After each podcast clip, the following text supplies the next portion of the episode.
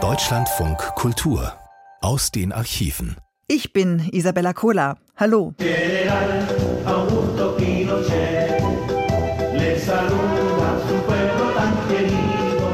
Hier wird er noch besungen. Augusto Pinochet, Massenmörder, chilenischer Ex-Diktator, hat immer noch jede Menge Fans im World Wide Web und nicht nur da. Macht ja auch was her, der dort verewigte General mit seiner Uniform und den zahlreichen Orden an der Brust. Mein General Augusto Pinochet steht drunter. Oder Ich liebe meinen General. Oder Möge er ewig leben. Puh, das tut er zum Glück nicht mehr. 50 Jahre Putsch in Chile. Auferstanden aus Ruinen. 31. Mai 1974, die Grugerhalle in Essen. Venceremos, venceremos, wir brechen die Ketten in zwei. Venceremos, venceremos, Unidad Popular kämpft sich frei. Venceremos, wir werden siegen, singt hier Liedermacher Franz Josef Degenhardt. Doch das sollte noch eine ganze Weile dauern, fast 16 Jahre nämlich. Der Putsch von Augusto Pinochet in Chile vom 11. September 1973 ist zu diesem Zeitpunkt gerade einmal neun Monate alt. Und hier singen sie gegen die Faschisten am anderen Ende der Welt an. Erfüllt mit Solidarität mit dem schmalen Streifen Südamerika, aus dem in jenen Tagen und Wochen ein so breites Portfolio an grausamen Nachrichten kommt. Repression, Folter, Mord. Ein gequältes, gemartertes Volk wird auf Kurs gebracht. Die Details dazu wollen Sie gar nicht wissen.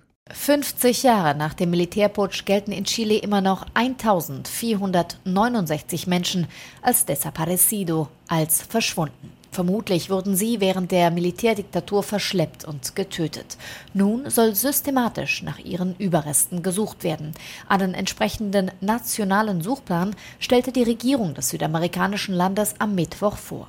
Mit diesem Plan werden wir die Wunden heilen, die die Diktatur geschlagen hat, sagte Präsident Gabriel Boric bei der Zeremonie. Demokratie sei Erinnerung und Zukunft. Es ist das erste Mal, dass eine Regierung einen offiziellen Plan zur Vermisstensuche vorstellt.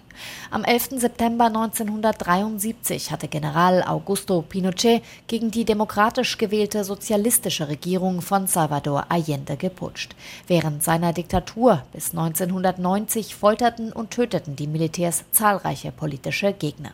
Lediglich 307 Leichname von ermordeten Dissidenten wurden den Angehörigen bisher übergeben. Menschenrechtler kritisieren außerdem, dass zahlreiche Täter nie zur Rechenschaft gezogen wurden. Derzeit wird ein neues Grundgesetz ausgearbeitet, das die aktuelle Verfassung, die noch aus Zeiten der Militärdiktatur stammt, ersetzen soll. Anne Herberg war das, unsere Korrespondentin für Südamerika. Das 9-11 Chiles vor 50 Jahren, über 3000 Menschen ermordet oder spurlos verschwunden, fast 40.000 gefoltert. Christian Erber hat die ganze furchtbare Geschichte. Viva Chile, viva el pueblo. Es lebe Chile, es lebe das Volk, es leben die Werktätigen. Dies sind meine letzten Worte. Salvador Allende weiß, dass die Lage aussichtslos ist. Mit einer Radioansprache verabschiedet sich Chiles Präsident von seinen Unterstützern. Soldaten haben den Regierungspalast umstellt, in dem Allende mit seiner Familie und einigen Unterstützern ausharrt. Zuvor hatte das chilenische Militär den Palast mit Kampfflugzeugen bombardiert und schwer beschädigt. 1970 war es dem charismatischen Hornbrillen- und Schnauzbartträger noch gelungen, sein Land in Aufbruchstimmung zu versetzen. Seine Vision, Chile auf demokratischem, gewaltfreiem Weg zu einem sozialistischen Staat zu machen. Pueblo y el gobierno in einem historischen Prozess sind die Regierung und das Volk verpflichtet, die chilenische Gesellschaftsstruktur auf grundlegende Weise und revolutionär zu verändern. Auf dem Weg dahin lässt Allende unter anderem den Kupferbergbau verstaatlichen und Großgrundbesitzer enteignen. Das führt zu erbittertem Widerstand im wohlhabenden Teil der Bevölkerung und in den USA. If Allende should win the election in Chile, mit einem Wahlgewinner Allende in Chile und Castro in Kuba besteht die Gefahr, dass ganz Lateinamerika zu einer roten Zone wird. stellt US-Präsident Nixon unmissverständlich klar. Er bringt Wirtschaftssanktionen gegen Chile auf den Weg, während Außenminister Kissinger mithilfe der CIA Möglichkeiten für einen Staatsstreich auslotet. Im Sommer 1973 herrschen in Chile bürgerkriegsähnliche Zustände. Allendes Hoffnung heißt Augusto Pinochet.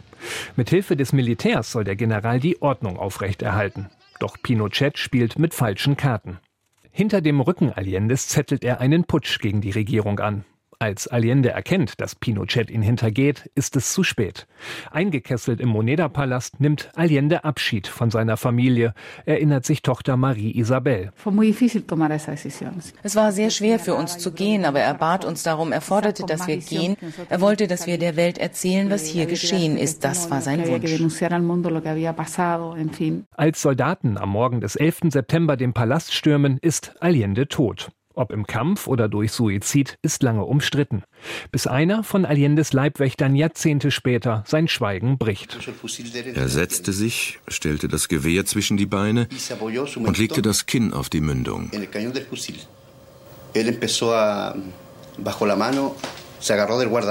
Die Hand glitt nach unten zum Abzug und er drückte ab. Damit endet nach knapp drei Jahren das Kapitel Sozialismus in Chile. Nur wenige Stunden später beginnt ein neues, eine Diktatur unter General Pinochet. Die Streitkräfte und die Ordnungskräfte haben heute alles getan und das mit fester patriotischer Überzeugung, um das Land aus dem tiefen Chaos zu befreien, in das es getrieben wurde von der marxistischen Regierung von Salvador Allende. Unter Pinochets Gewaltherrschaft werden Zehntausende Oppositionelle verhaftet, gefoltert, getötet oder ins Exil getrieben. Es sind zwei dunkle Jahrzehnte, die Chile bevorstehen. Sie beginnen vor 50 Jahren als ein von den USA unterstützter Militärputsch, den demokratisch gewählten Präsidenten Chiles Salvador Allende gewaltsam zu Fall bringt. Neben der aktiven Mithilfe der US-Amerikaner unter Führung von Außenminister Kissinger soll nach neuesten Erkenntnissen auch der deutsche BND eine unrühmliche Rolle bei der Unterstützung von Pinochets Putschisten gespielt haben. Vereint in der Angst vor der weiteren Ausbreitung des sozialistischen Virus in Lateinamerika. Faschismus also nur halb so schlimm?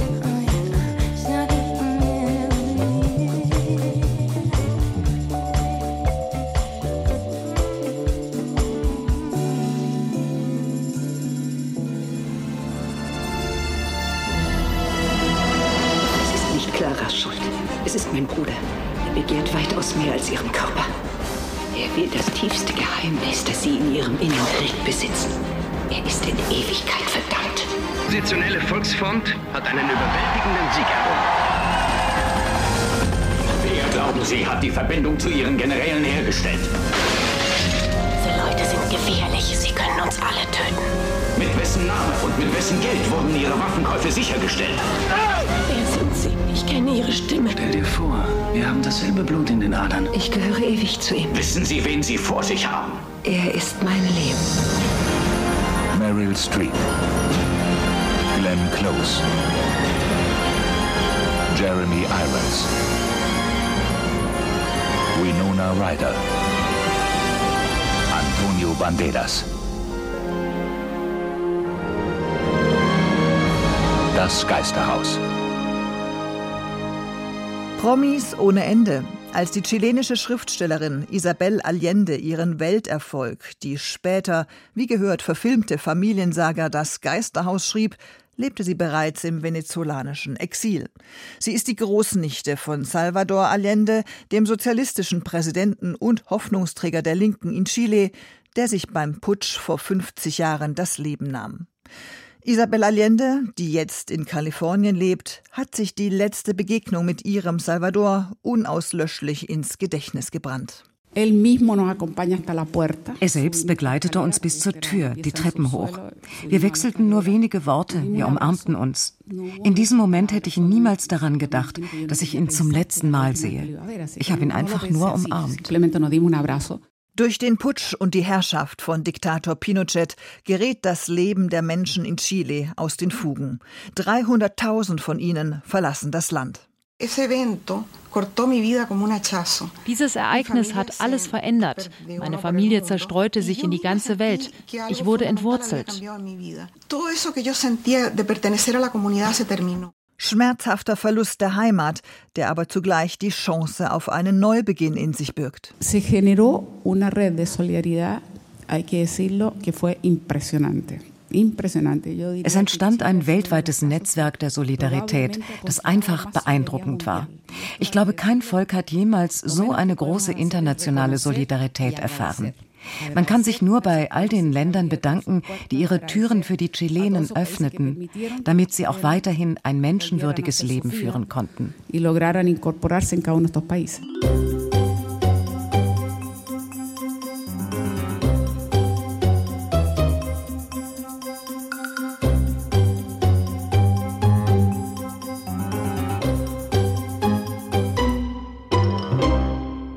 Ebenfalls entwurzelt wurde Isabel Allendes Kollege Antonio Scametta. Aus Anlass des 40. Jahrestages des Putsches sprach mein Kollege Joachim Scholl mit dem bekannten chilenischen Schriftsteller. Ich bin jetzt verbunden mit dem Schriftsteller Antonio Scametta, der diesen Tag damals in Santiago de Chile miterlebte, danach ins Exil nach Deutschland gehen musste als weltberühmter Schriftsteller ist er vor einigen Jahren in seine Heimat zurückgekehrt. Zuvor war er, nach dem Ende der Pinochet-Diktatur, Botschafter seines Landes in Deutschland von 2000 bis 2003. Wir erreichen Antonius Gameta auf einer Reise in Island, in Reykjavik. Guten Tag, Herr Skameta. Willkommen im Deutschlandradio Kultur. Guten Tag. Wie erinnern Sie sich heute, Herr Skameta, 40 Jahre nach seinem Tod an Chiles Präsident Salvador Allende? Ich würde sagen, das war der traurigste Tag meines Lebens. Ein Traum, eine bessere Gesellschaft zu schaffen, wurde unterbrochen und Tausenden von Menschen wurden ermordet, verfolgt. Damals war ich Professor an der Universität der Literatur und ich habe gesehen, wie viele meiner Kollegen wurden entführt, verfolgt. Meine Studenten sind von einem Tag zu dem anderen verschwunden. Dann habe ich mich entschieden, das Land zu verlassen, da ich in solchem Land keine Freiheit zum Schreiben haben könnte. Wie haben Sie diesen dramatischen Tag, den 11. September, damals selbst erlebt, Herr Skameta? Wir erwarten so etwas Ähnliches, aber wir haben nie gedacht, dass so eine große Tragödie sein könnte. Wir haben erwartet eine Nachricht im Radio. Diese Nachricht soll, soll sagen, der Putsch ist schon da. Und dann, wir wussten, wir müssen uns äh, verteidigen. Ich bin zu meinem Arbeitsplatz gegangen, an der Universität, habe ich äh, dort mit meinen Kollegen getroffen, haben wir die Nachrichten gefolgt und wir haben sofort gesehen, wie die ganze Stadt mit Militär besetzt wurde. Die Welt, die sah damals tatenlos zu, als dieser demokratisch legitimierte Präsident ja sozusagen weggeputscht wurde. Hätten die Demokratien Europas damals anders reagieren müssen? Was waren damals Ihre Gedanken? Dass ihr eingegriffen werden könnte? Ich glaube, die Demokratie in Europa haben viel Verständnis für Allende gehabt und seine Versuch, einen demokratischen Sozialismus zu erreichen. Fast alle europäischen Länder haben mit offenen Armen und mit einem großen Herz die Exilmenschen, die aus Chile nach Europa gekommen sind. Dieselben Menschen, die in Exil waren, danach sind nach Chile zurückgekehrt und sie haben einen großen Beitrag gemacht.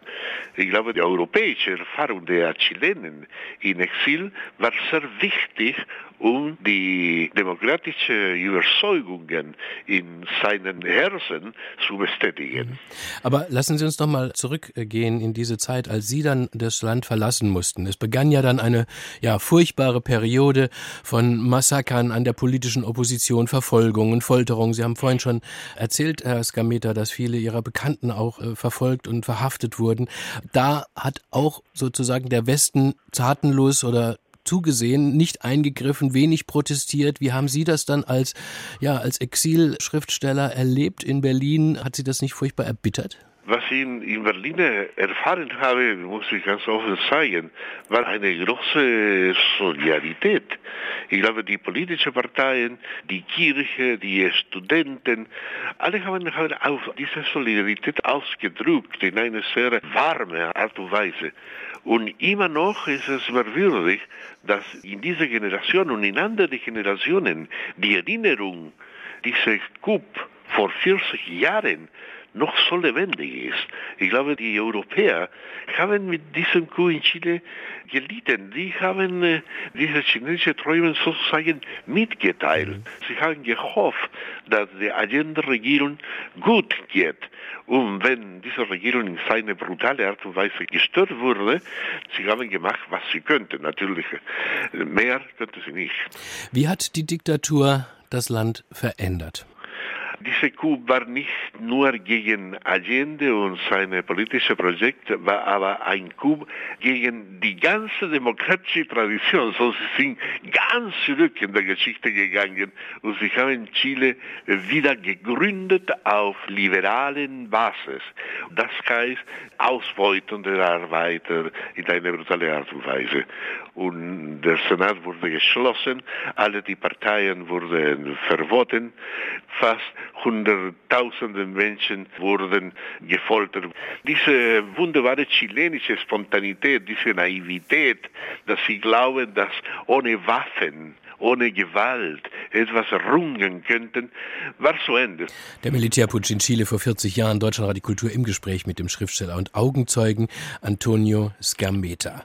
Wie blickt man heute auf diesen Tag vor 40 Jahren? Wie blickt man heute auf diesen Präsident, der ja doch auch zu so etwas wie zu einem Märtyrer wurde durch seinen Tod. Er brachte sich um im Präsidentenpalast, der gestürmt wurde. Es gab immer Spekulationen, ob das wirklich so war oder ob es eine Alternative gegeben hätte. Wie denken Sie darüber? Ich kann Ihnen sagen, dass die neuen Generationen, die an dich teilgenommen haben, jetzt sehr gut informiert sind. Für Jahre haben sie die Menschen nicht so sehr über diese Sache gesprochen. Die Menschen, die zusammen mit dem Militär gearbeitet haben, haben immer gesagt, dass alle diese Menschenrechte Verletzungen waren nur eine Sache von Personen, aber es gab nicht ein Stadtterrorismus tatsächlich in Chile gab es Stadtterrorismus. Und die Bilder, die Chilen heute im Fernsehen gesehen haben, zeigt diesen Stadtterrorismus und die Menschen sind jetzt bewegt und haben mehr und mehr Bewusstsein bekommen. Und wie ging dann die Aufarbeitung nach dem Übergang zur Demokratie? Wie geht man mit den Schuldigen um? Wie geht man mit dieser Vergangenheit um? Das hat ja in vielen südamerikanischen Ländern einen schmerzhaften Prozess nach den Militärherrschaften, nach den Diktaturen immer gegeben. Wie war das in Chile? Na, die demokratischen Kräfte, die diese Demokratie geschafft haben, die waren sehr vorsichtig die haben ganz langsam Schritt nach Schritt demokratische Räume wieder erreichen, da wir nicht vergessen haben, dass Pinochet als General dort mit seiner Armee geblieben ist für lange Zeit. Und so haben sie die Demokratie konsolidiert. Und jetzt die Menschen, die verfolgt wurden, die haben an die Chilenen gezeigt, dass sie fähig waren, eine stabile, friedliche Demokratie zu schaffen. Und die chilenische Demokratie ist zurzeit gut bekannt. Sie haben ökonomische Fortschritt und in einer friedlichen Art und Weise geschafft. Wenn Sie an Salvador Allende zurückdenken, Herr Skameta, wie erinnern Sie sich an ihn? Wie erinnern Sie sich an ihn persönlich? Für mich ist er ist ein Held, ist eine Person, die ohne Gewalt mit Überzeugung, mit Herz, mit Freude etwas Großes versucht hat. Der Schriftsteller Antonius Gameta hat diesen Tag miterlebt. Vielen Dank, Herr Skameta, für dieses Gespräch. Alles Gute, Herr Skameta. Hi, Joachim. Auf Wiederhören.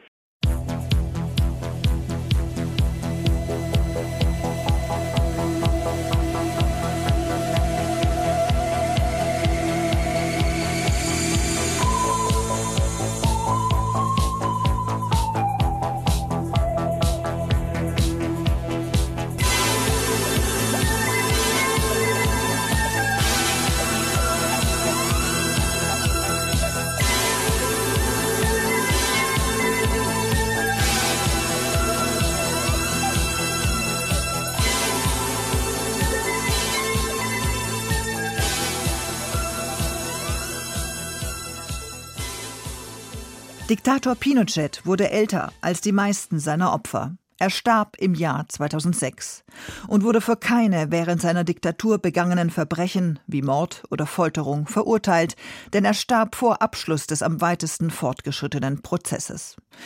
Doch das chilenische Volk ist mit seinem Erbe noch längst nicht fertig. Auch und gerade die Jungen. Sie fordern soziale Gerechtigkeit in ihrer Heimat, dem angeblichen Hort der Stabilität in Lateinamerika, der in Wirklichkeit der Hort der sozialen Ungleichheit auf dem Kontinent ist. Denn sie sind nicht bereit, dieses Erbe der Diktatur noch länger zu tragen, das durch Pinochets Verfassung für Jahrzehnte festgeschrieben wurde. Hören Sie die Sendung Weltzeit, die am 28. November 2019 im Programm von Deutschlandfunk Kultur ausgestrahlt wurde. Titel Chiles Wutprobe Revolution im Tränengas.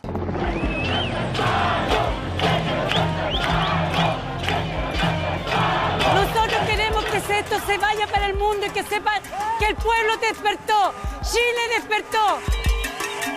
Chile despertó. Chile ist aufgewacht. Das soll die ganze Welt wissen, sagt diese empörte Frau auf den Straßen Santiagos.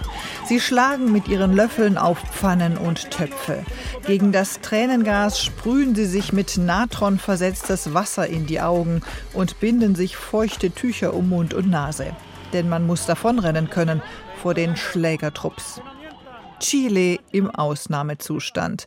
Es sind die größten Massendemonstrationen seit dem Ende der Diktatur vor 30 Jahren. Chile, Venezuela, Ecuador, Bolivien, Kolumbien. Südamerika ist in Aufruhr. Und immer geht es um Privilegien, um Korruption und um die große Kluft zwischen arm und reich. Anne Herberg, Sie waren für uns in Chile, dem einstigen Hort der Stabilität in der Region, und haben mir danach erzählt, dass Sie tagelang im Tränengas waren. Wie kam es dazu? Ja, das Tränengas, das liegt einfach wie eine Smogwolke über Santiago de Chile. Das habe ich wirklich so noch nirgendwo anders erlebt. Die Proteste gehen ja weiter in der Stadt und die Polizei setzt massenweise dieses Tränengas ein, meist einfach um die Proteste auseinanderzutreiben. Das wird dann auch einfach mitten hinein in die Menge geschmissen oder ausgestoßen von diesen gepanzerten Wagen, die da durchfahren und das wie so ein Insektensprühmittel einfach äh, in die Menge reinsprühen. Ich, ich habe das wirklich vorher so noch noch nie erlebt.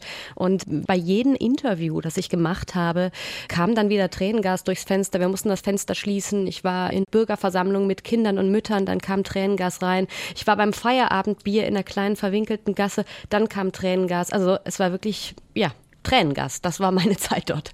Okay, Stichwort Tränengas. Das ist eine Methode von Chiles Polizei und Militär, gewaltsam gegen Demonstranten vorzugehen. Es gibt noch andere Methoden wie Wasserwerfer und Schusswaffen. Die Folge sind schwere Verletzungen. Welche? Ja, also ich habe sehr, sehr viele Verletzungen gesehen. Ich war auch im Krankenhaus unterwegs. Verletzungen an Beinen, an Rücken, am Bauch. Diese Kugeln, die sind ja hart wie Skateboardreifen. Dazu kam jetzt eine Untersuchung zu raus mit Blei versetzt. Sehr gesundheitsschädliches Material. Mittlerweile wurde ja versprochen, die Schrotwinden aus dem Verkehr zu ziehen. Es gibt aber Berichte, dass es weitergeht. Es sind aber nicht nur die Verletzungen am unteren Teil des Körpers, sondern eben auch am Oberkörper, viel im Gesicht zum Symbol geworden sind die brutalen Augenverletzungen. Leute, die ihr Augenlicht verloren verloren haben durch diese Geschosse. Es gibt Anzeigen wegen Folter, sexuellen Missbrauchs und es gibt auch Tote und davon sollen mindestens fünf auf das Konto von staatlichen Einsatzkräften gehen. Wie hoch sind denn die Zahlen über Tote und Verletzte? Das ist ein bisschen unübersichtlich, denn nicht alle Verletzungen werden zur Anzeige gebracht. Das Rote Kreuz arbeitet mit anderen Zahlen als das Nationale Menschenrechtsinstitut. Offiziell heißt es gerade, dass es über 2800 Menschen gibt, die im Krankenhaus liegen und dazu 23 Tote. In dem neuesten Bericht von Amnesty International über Chile ist von massiven und vorsätzlichen Menschenrechtsverletzungen die Rede. Sie sagten gerade, die Proteste dauern an. Die dauern an und damit auch die Menschenrechtsverletzungen? Absolut. Am Dienstag kam ja jetzt nochmal zusätzlichen Bericht raus, und zwar von Human Rights Watch, der genau das gleiche Ergebnis eigentlich präsentiert hat, dass es eben systematische Menschenrechtsverletzungen gibt, einen systematischen Verstoß gegen die Protokolle, vorsätzliche Verletzungen, die als soziale Disziplinierung eingesetzt werden. Also guckt, wenn ihr auf die Straße geht, dann passiert euch das, also als Botschaft. Und dass es eben auch nicht nur auf einige faule Äpfel, wie man so sagt, in der Truppe zurückgeht, sondern sie sagen, die Befehlskette, die Verantwortung reicht bis ganz oben. Also sie schreiben auch der Regierung von von Präsident Sebastian Piñera da eine politische Verantwortung zu. Der sagt ja, es sind strafbare Einzelfälle. Er hat am Anfang auch immer gesagt, nee, es geht hier nur um die Wahrung der öffentlichen Ordnung, denn das muss man ja auch sagen. Es findet ein Krawalle statt in Chile. Es findet eine Zerstörung auch von öffentlichen Gebäuden, von Eigentum statt. Das passiert alles, aber die Menschenrechtsorganisationen sagen, wir haben das Gefühl, dass die Polizei eben nicht nur da ist, um die öffentliche Ordnung zu wahren, sondern auch gezielt auf die friedlichen Proteste losgelassen gelassen wird. Alles ging ja los Anfang Oktober, als der Fahrpreis für die U-Bahn um ein paar Cent angehoben wurde. Zunächst begannen Schüler und Studenten kollektiv schwarz zu fahren. Dann wurden nach und nach die U-Bahn-Stationen demoliert, verwüstet, bis sich der Protest Mitte Oktober auf das gesamte Land ausdehnte. Wir hören jetzt den chilenischen Präsidenten Sebastián Piñera. Wir befinden uns im Krieg gegen einen mächtigen Feind, der nichts und niemanden respektiert, der bereit ist, Gewalt anzuwenden, selbst wenn Menschenleben auf dem Spiel stehen. Sie sind bereit, Krankenhäuser, U-Bahn-Stationen und Supermärkte abzubrennen, mit der einzigen Absicht, Schaden anzurichten. Sie befinden sich im Krieg gegen alle Chilenen, die in Demokratie, Freiheit und Frieden leben wollen. Ein Präsident offensichtlich im Krieg gegen sein Volk. Frau Herberg, wie, wie ist das Verhältnis Präsident-Bevölkerung in Chile? Ja, also dieser Ton, der kam überhaupt nicht gut an. Da haben sich ja sogar Leute aus dem Militär dagegen gestellt und haben gesagt, also wir sind gar nicht im Krieg. Man sieht an dem Ton, Piñera wurde völlig überrollt von dieser Protestwelle und er hat sie, das muss man ganz hart sagen, überhaupt nicht begriffen, was da los ist. Er hat ja die Schüler auch als Verbrecher bezeichnet, wurde gleichzeitig in einem Edelrestaurant fotografiert. Das hat einfach auch diese Situation nochmal zementiert. Da ist ein Präsident, der gehört zur Elite, der hat den Kontakt zu seinem Volk, zu den Bürgern völlig verloren. Der weiß überhaupt nicht, um was es geht. Also dem fehlt da auch total die Sensibilität. Das ist auch die große Kritik. Viele sagen, Pinera hat mit dieser Art auch Öl ins Feuer gekippt und hat die Wut einfach noch mal größer entfacht. Denn diese Wut, die spürte man ja dann auch in dieser Zerstörungswelle. Und man hört in Chile teilweise auch von den Leuten, wir sind nicht für Gewalt, wir sind nicht für Plünderung, wir sind nicht für Vandalismus, aber wir können es verstehen. Also das fand ich auch noch mal beeindruckend, dass die Menschen dafür Verständnis geäußert hat. Das kannte ich so noch nicht, denn man muss wirklich sagen, die Zerstörung ist wirklich wirklich auch beeindruckend, also beeindruckend im negativen Sinne. Und wofür sind die Chilenen? Was fordern sie von ihrer Regierung? Die Chilenen fordern mittlerweile nicht nur die Fahrpreiserhöhung, die wurde ja zurückgenommen, aber mittlerweile geht es ja um viel mehr. Also die Chilenen fordern ja nichts anderes als wirklich einen ganz grundlegenden strukturellen gesellschaftlichen Wandel.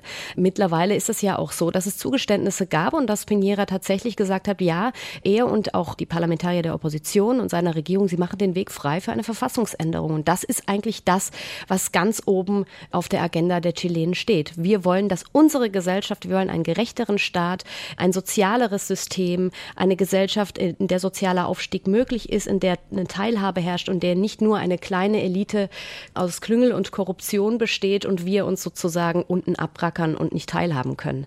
Und mit der neuen Verfassung sind alle Probleme gelöst? Naja, das muss man eben sehen. Ne? Der Prozess geht natürlich jetzt lang und wenn erstmal beschlossen wird von den Chilenen, wir wollen eine neue Verfassung, wir wollen sie auf diese Art und Weise, dann muss das innerhalb eines Jahres ausgearbeitet werden. Ich denke, dadurch kann auch einfach viel kanalisiert werden. Man spürt das auch schon jetzt in Santiago. Es gibt ganz viele in verschiedenen Vierteln sogenannte Cabildos. Das sind Bürgerversammlungen. Da setzen sich die Menschen und auch ganz viele junge Leute zusammen und diskutieren ganz konkret, wie sie sich ein anderes Chile vorstellen, was es dazu braucht missbraucht. Da wird kontrovers diskutiert, da wird zugehört, da wird auch gesagt, nein, äh, die Art und Weise der Privatisierung, die wollen wir beibehalten. Da geht es auch gar nicht um einen kompletten Umsturz oder wir wollen auch keinen Sozialismus haben. Nein, sie wollen einfach das, was man eigentlich als Deutschland als soziale Marktwirtschaft beschreiben würde. Anne Herberg, vielen Dank für Ihre Eindrücke frisch aus Chile. Vielen Dank. Seit Mitte Oktober wird Chile, wie gehört, von einer Protestwelle erschüttert. Die Chilenen haben die Nase voll von einem Sozial- und Wirtschaftsmodell, das niedrige Löhne, hohe Lebenshaltungskosten, gewinnorientierte Bildungs- und Gesundheitssysteme sowie privatisierte Pensionskassen bedeutet. Ein neoliberales Paradies, das für viele Menschen längst unerschwinglich geworden ist. Ein Modell, das aus der Zeit der Diktatur von August Augusto Pinochet stammt und das in der Verfassung von 1980 verankert wurde. Widerstand kommt jetzt vor allem von der Jugend Chiles, die lange als apathisch und politisch desinteressiert galt. Noch einmal meldet sich Anne Herberg mit ihrer Reportage aus der Hauptstadt Santiago.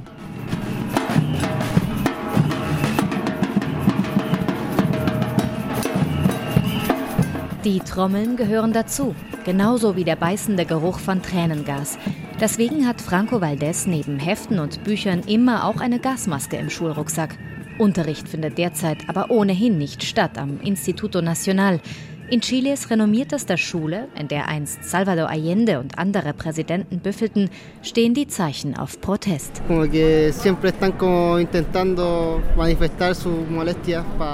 protestieren hier schon lange, weil so viel falsch läuft an den Schulen. Die Stühle sind immer noch aus den 60ern. In den Umkleiden gibt es kein warmes Wasser. Viele Toiletten und Fensterscheiben sind kaputt. Aber es wurde nichts ersetzt und nichts investiert. Uns fehlen Lehrer. Immer wieder fällt der Unterricht aus. Das Instituto Nacional, ein kantig modernistischer 60er-Jahre-Bau aus Beton, ist eine der wenigen öffentlichen Schulen des Landes. Denn Bildung ist in Chile weitgehend privatisiert. Ein Erbe der Diktatur von Augusto Pinochet, der foltern und morden ließ und Chile mit Hilfe seiner in den USA ausgebildeten Chicago Boys zum Experimentierlabor eines radikalen Neoliberalismus machte. Der Staat so klein wie möglich. Fast alles liegt in privater Hand. Bildung, Gesundheit, Renten, sogar die Wasserversorgung. Das Wirtschaftsmodell wurde durch die Verfassung zementiert. Sie besteht fort, auch 30 Jahre nach Rückkehr zur Demokratie.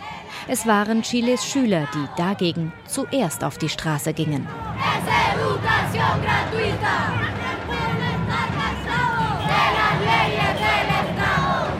Bereits im Jahr 2006 protestieren sie gegen Schulgebühren und für mehr Mitsprache.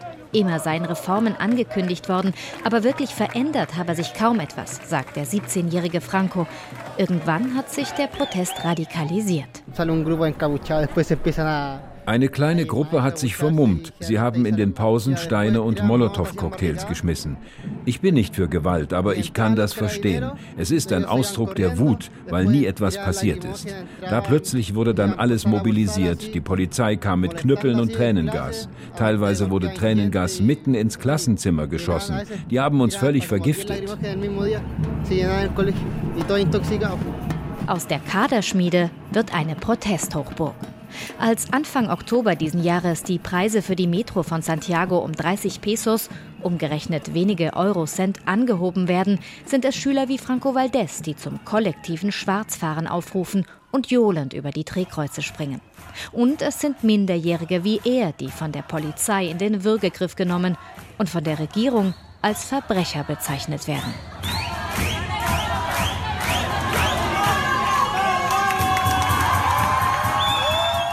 Bald brennen U-Bahn-Stationen, Supermärkte werden geplündert und Präsident Sebastián Piñera spricht von Krieg. Er verhängt den Ausnahmezustand und schickt erstmals seit Diktaturende vor knapp 30 Jahren das Militär auf die Straßen. Doch dadurch wird die Wut nur noch größer und die Demonstrationen auch. Die Fahrpreiserhöhung, die längst zurückgenommen wurde, hat eine Protestwelle losgetreten, wie sie Chile noch nie erlebt hat.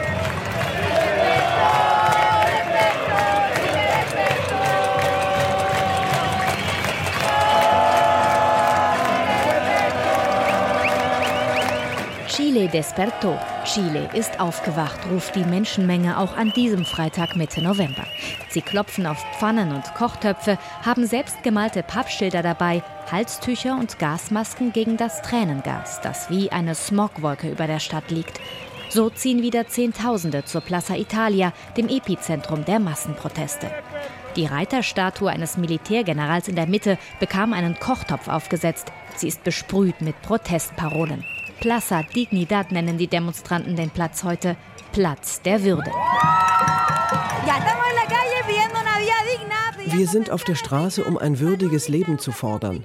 Ein soziales Gesundheitssystem, gerechte Renten, Bildung mit Qualität. Wir haben unsere Eliten satt, die nur Profit machen wollen, und zwar auf unserem Rücken. Daniela Dassa ist 31. Im Jahr 2011 war sie schon dabei, als Chiles Studierende auf die Straße gingen. Dagegen, dass Bildung ein lukratives Geschäft ist. Heute zahlt sie den Kredit für ihr Studium mit einem Lohn von umgerechnet weniger als 500 Euro ab. Und Studienanfänger wie der 21-jährige William Martinez müssen sich immer noch auf Jahre verschulden, um eine Hochschule besuchen zu können. Chiles Versprechen vom sozialen Aufstieg für die sogenannte Mittelschicht entpuppte es sich als Hamsterrad. Eh, Chile era el milagro. Chile war das Musterland, aber vom Wirtschaftswachstum haben nur wenige profitiert. Die Reichen wurden immer reicher und für uns, die sogenannte Mittelschicht, wurde das Leben immer teurer. Unsere Eltern, die noch die Diktatur erlebt haben, haben sich vielleicht nicht getraut, dagegen zu protestieren. Aber unsere Generation hat die Angst verloren und die Menschen sehen, was los ist.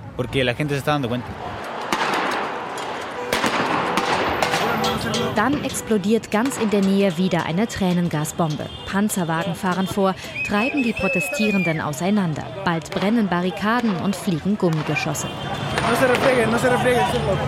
Doch das hält die jungen Demonstranten nicht ab. Sie binden sich Tücher über Nase und Mund, spritzen sich mit Natron versetztes Wasser in die geröteten Augen, beißen in Zitronen, damit das Gas in Augen und Kehle weniger brennt. Und sie singen.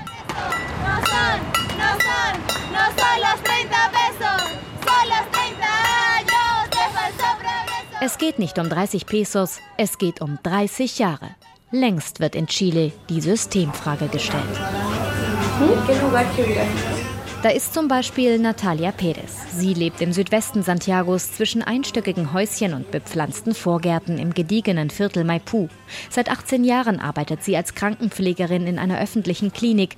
Die Hälfte ihres Lohnes, umgerechnet 700 Euro und damit über dem chilenischen Durchschnitt, geht monatlich für Strom, Gas und den öffentlichen Nahverkehr drauf.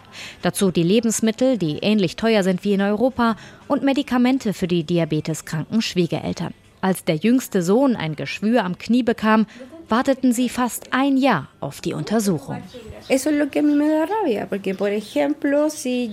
Das macht mich wütend. Ich arbeite jeden Tag, ich zahle meine Steuern. Aber der Staat ist nicht da. Nicht, wenn mein Kind krank wird, nicht für meinen Ältesten, der hart arbeitet, um sich irgendwann ein Studium leisten zu können. Nicht für die Großeltern, die Aluminium sammeln, um ihre Rente aufzustocken. Deswegen war ich sofort dabei, als es hier losging mit den Protesten. Wir mussten auf die Straße. Wir mussten unsere Wut zeigen. Sie zog gemeinsam mit den Kindern zur Metrostation. Ihr Mann Alex Núñez hielt sich im Hintergrund. Es ist zu gefährlich, habe er gesagt. Bald brannten erste Barrikaden. Die Polizei rückte mit Wasserwerfern und Tränengas vor und die Regierung verhängte den Ausnahmezustand und eine Ausgangssperre. Aber Alex Núñez, von Beruf Mechaniker, musste arbeiten. Auf dem Rückweg geriet er in eine Gruppe Demonstranten. Drei Polizisten umzingelten ihn, warfen ihn zu Boden. Traumatismo encefalocraniano, que pusieron ellos como diagnóstico die Diagnose lautete Schädelhirntrauma. Im Krankenhaus sagte sie, es sei so, wie wenn jemand mit dem Motorrad gegen eine Wand gerast sei. Stell dir vor, wie brutal sie auf ihn eingeschlagen haben müssen, mit ihren Stahlkappenstiefeln und Schlagstöcken. Der Gedanke daran macht mich fertig. Drei gegen einen. Wie stark und allmächtig fühlen die sich in ihren Uniformen. Das macht mich so wütend. Eso es lo que a mí me, me da rabia me, me, desespera. Wenig später stirbt der Vater von drei Kindern an seinen Verletzungen. Mehr als 20 Menschen sind bei den Protesten in Chile ums Leben gekommen. Für mindestens fünf Tote sollen staatliche Sicherheitskräfte verantwortlich sein.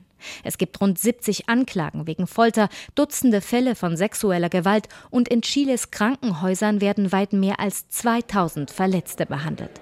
Darunter sind auffällig viele Augenverletzungen. In der Augenstation des Salvador Krankenhauses von Santiago de Chile arbeiten die Ärzte am Limit. Mehr als 200 Augenverletzungen wurden seit Beginn der Proteste registriert und es werden jeden Tag mehr, sagt Stationsarzt Mauricio López. Ich arbeite seit 20 Jahren als Augenspezialist. So eine Epidemie an Augenverletzungen habe ich noch nie erlebt. Das ist weltweit ein trauriger Rekord. Davon gehen 80 Prozent auf Schrotkugeln und Gummigeschosse zurück.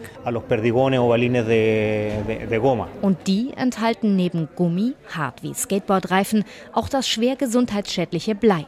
Das ergab eine Untersuchung der Universität von Chile. Dazu berichten die Betroffenen immer wieder, es werde aus kurzer Entfernung und auf Gesichtshöhe geschossen. Am Montag, dem 21. Oktober, haben mir Polizisten mehrere Schrotkugeln ins Gesicht geschossen und eine ist unterhalb des Augenlides eingedrungen und dann in der Nasenscheidewand stecken geblieben. Die Netzhaut ist abgelöst, es gibt innere Verletzungen. Es sieht nicht gut aus. Nelson Iturriaga trägt eine Schutzklappe über dem linken Auge. Der 43-Jährige wird damit nie wieder sehen können. Die Bilder von Gesichtern mit blutverschmierten Augenbinden sind zum Symbol geworden für die extreme Polizeigewalt auf Chiles Straßen. Doch Präsident Sebastián Piñera spricht weiter von vereinzelten Exzessen. In einigen Fällen wurden die Protokolle und Gesetze nicht eingehalten. Es gab Exzesse. Es konnten Missbräuche begangen werden. Das wird von der Staatsanwaltschaft untersucht und von den Gerichten beurteilt. So funktioniert eine Demokratie. Eine halbe Woche später kündigt Piñera ein Gesetzesprojekt an, das die Befugnisse der Militärs im Inneren ausweitet, auch ohne Ausnahmezustand. Und das in einem Land, das bis vor 30 Jahren unter einer Militärdiktatur lebte, die foltern und morden ließ. Die Verfassung dieser Diktatur gilt in Chile weiterhin. Das zu ändern ist die zentrale Forderung der Proteste. Regierung und Opposition haben nun angekündigt, im April 2020 soll es einen Volksentscheid über eine neue Charta Magna geben. Unsere Würde kann uns niemand nehmen, außer wir geben sie auf, habe ihr Vater immer gesagt, erinnert sich Natalia Perez aus Maipú. Der Gewerkschaftler war nach dem Militärputsch von 1973 im zum Folterzentrum umfunktionierten Nationalstadion von Santiago de Chile gefangen. Sie selbst dachte immer, ihre Generation brauche nicht mehr zu kämpfen. Nun steht sie in einem kleinen Park gegenüber der ausgebrannten und verwüsteten Metrostation. Nachbarn haben ein großes Wandbild an die Mauer gemalt wenige Meter von der Stelle entfernt, an der Natalias Mann Alex Núñez zusammengeschlagen wurde. Du siehst, ganz links sind die Proteste, die mit dem Schwarzfahren der Schüler beginnen. Dann kommt die Repression. In der Mitte steht der Name von Alex. Und ganz rechts feiern die Menschen. Das erhoffe ich mir, dass es nicht umsonst war, dass wir Erfolg haben. Lo hicimos. Salí glorioso. Dass es nicht umsonst war. Mit dieser Hoffnung ist Natalia nicht allein. So klangen sie vor 50 Jahren, die letzten Worte des sozialistischen Präsidenten Chiles Allende an sein Volk, bevor er sich umbrachte. Eingekesselt im Präsidentenpalast von den Putschisten.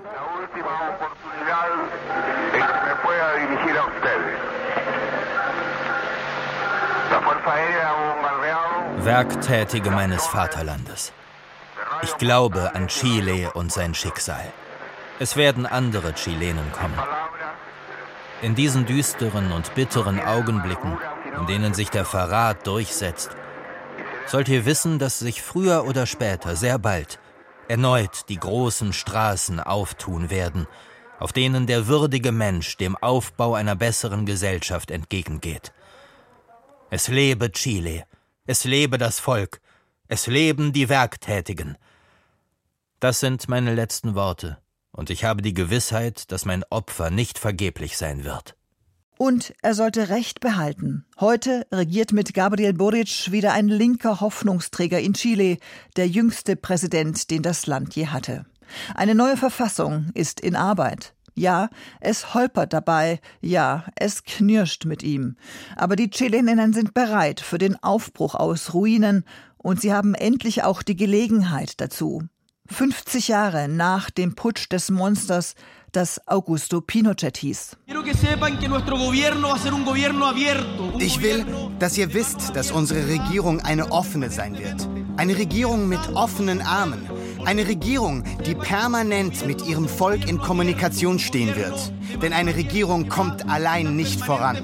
Conversando con su pueblo, porque un gobierno no avanza solo.